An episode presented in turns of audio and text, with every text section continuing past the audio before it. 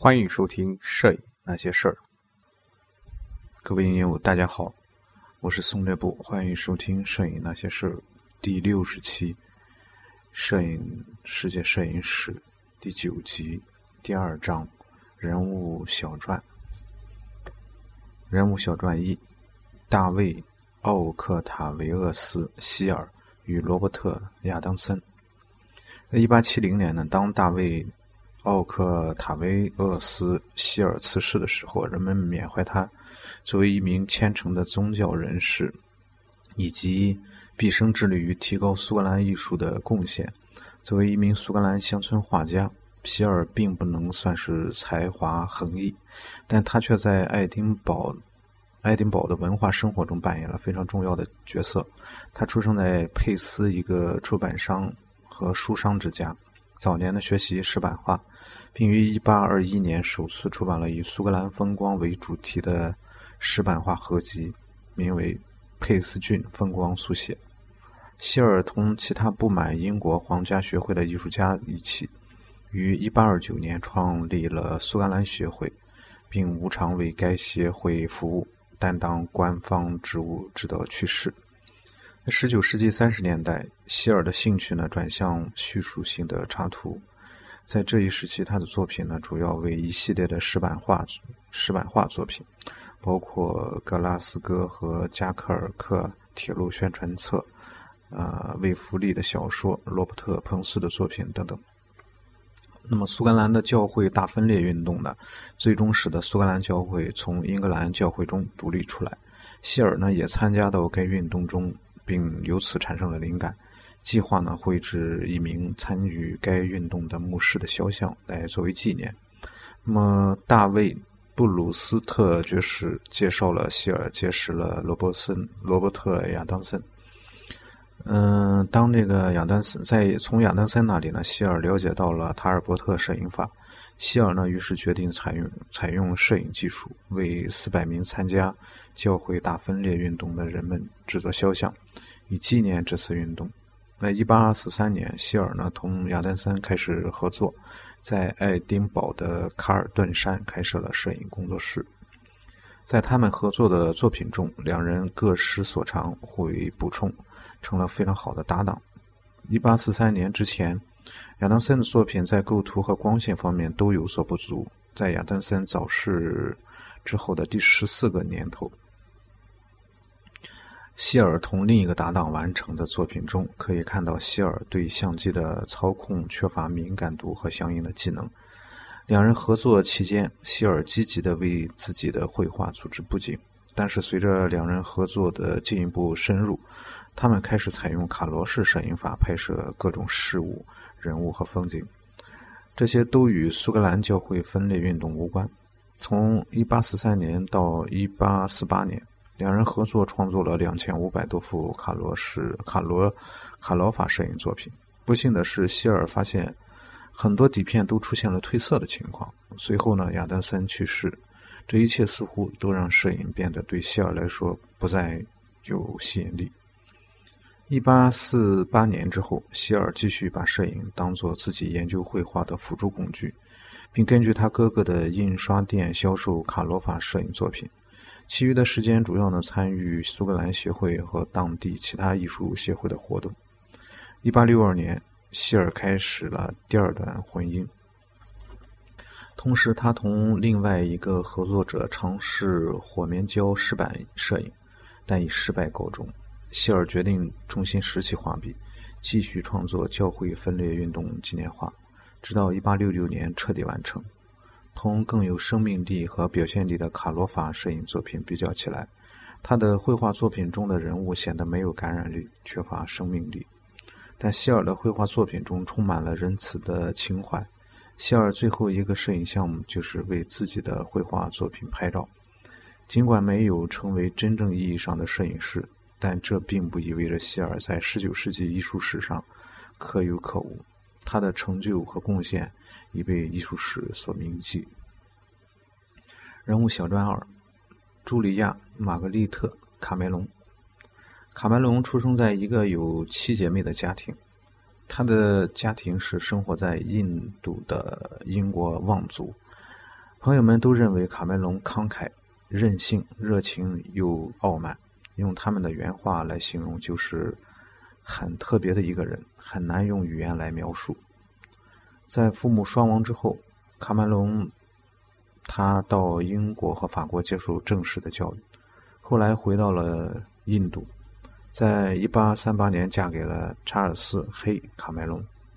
她的丈夫呢是著名的法学家和权威学者，通过投资西兰的咖啡种植园积累起财富。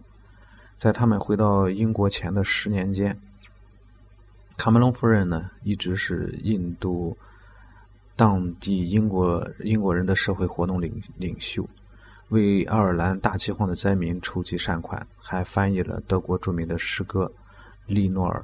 他无穷的能能量呢，辐射了更辐射到了更多的领域。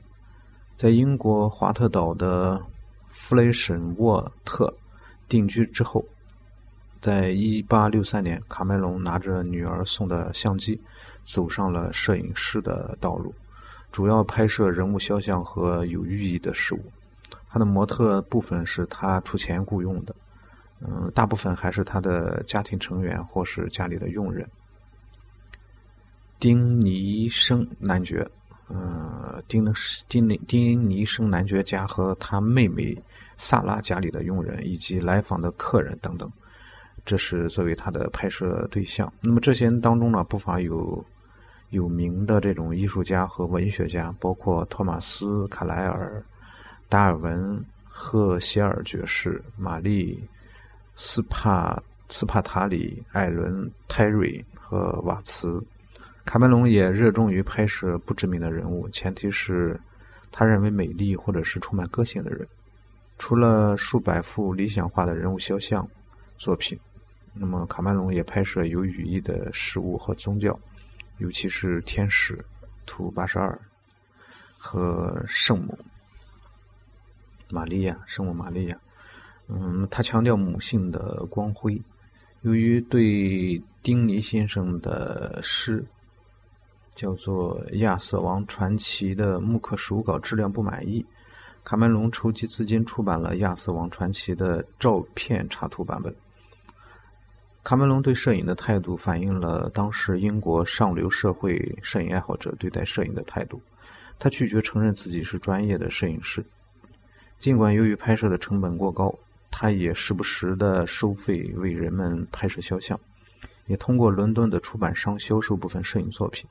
他们通常会在照片上注明来源于现实生活，版权所有。茱莉亚·玛格丽特·卡梅隆这样会经常让卡梅隆厌烦。他有时还会注明这些照片没有版权，也没有放大。卡梅隆的作品参加了伦敦摄影协会组织的年年度展，在伦敦、爱丁堡、都柏林、巴黎和柏林展出。后来，他的作品得到了赫尔曼·威廉。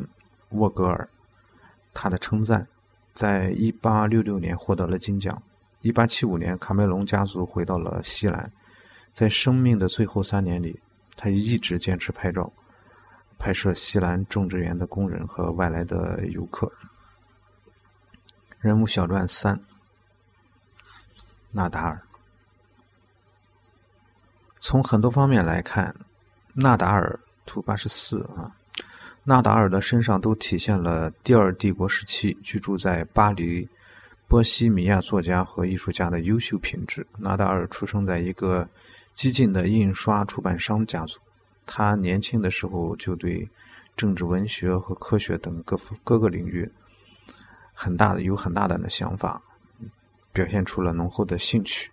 他接受了正统的中产阶级教育，尝试在医学院学习之后，转而学习新闻。最初写戏剧评论，那么后来呢，写一些文学文学作品。尽管看起来他似乎已经走上了一条稳定的文学之路，但1848年他放弃了写作，参加了波兰反对外来入侵的起义运动，很快被俘并遭遣送回巴黎。随后的一段时间，他开始绘制新闻插图，以漫画的形式呢绘制了很多有名的政治人物和文学家，并。并被讽刺时政的媒体所采用。这个时期作品呢，这个时期的作品收集在他的石版画作品《纳达尔的众神像图八十三》啊之中，其中包含了大约三百名法国的知识分子的人物形象。尽管没有从中获得巨大的财富，但是他却一时名声鹊起。更重要的是，这个阶段他接触到了摄影，并开始拍摄肖像。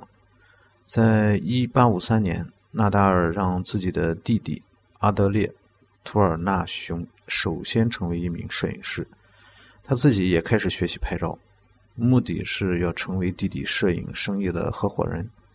尽管从阿德烈拍摄的雕塑家埃米勒·布拉维尔他的肖像中可以看到他在摄影上的天赋，但是由于他的散漫，纳达尔最终决定独立开设自己的工作室。将工作室搬到了巴黎卡皮西纳大道三十五号。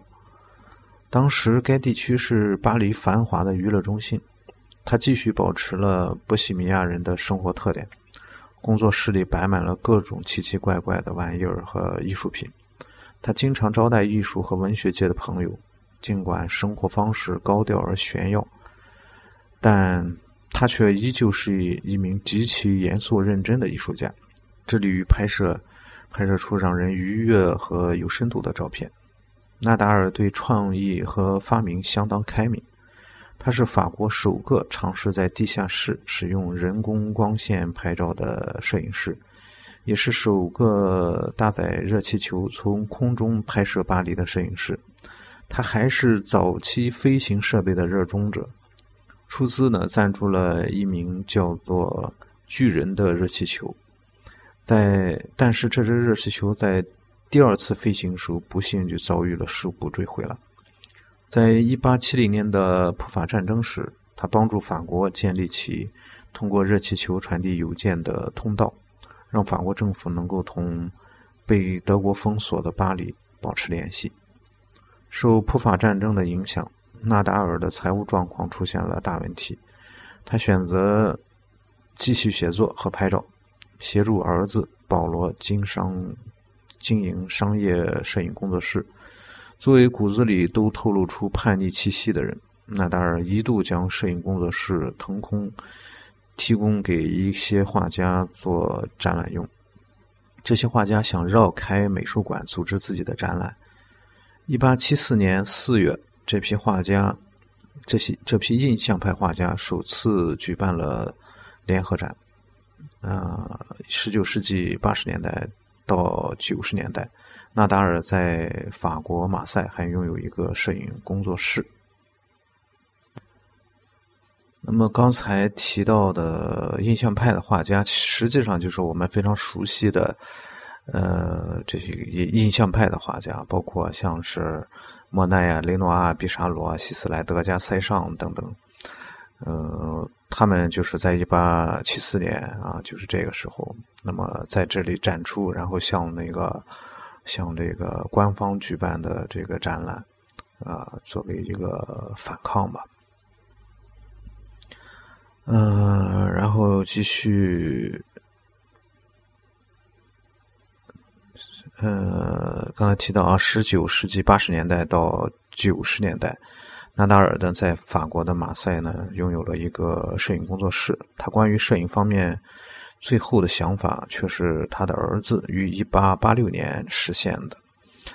嗯，彼时此时的纳达尔正好就化学家尤金·谢弗罗尔一百岁生日采访他，这可看作是新闻摄影的开端。